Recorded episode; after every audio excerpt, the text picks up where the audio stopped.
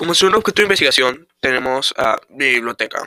La biblioteca es un espacio en donde se preserva y se mantiene un registro cultural del pasado y del presente. Mi relación con el objeto de investigación se remonta cuando tenía tres años.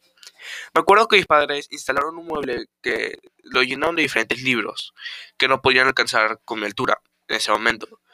Luego, cuando nos mudamos de casa, el mueble seguía en mi dormitorio, por lo que empecé a utilizarlo, leyendo de diferentes fuentes de conocimiento que se encontraban en esta biblioteca.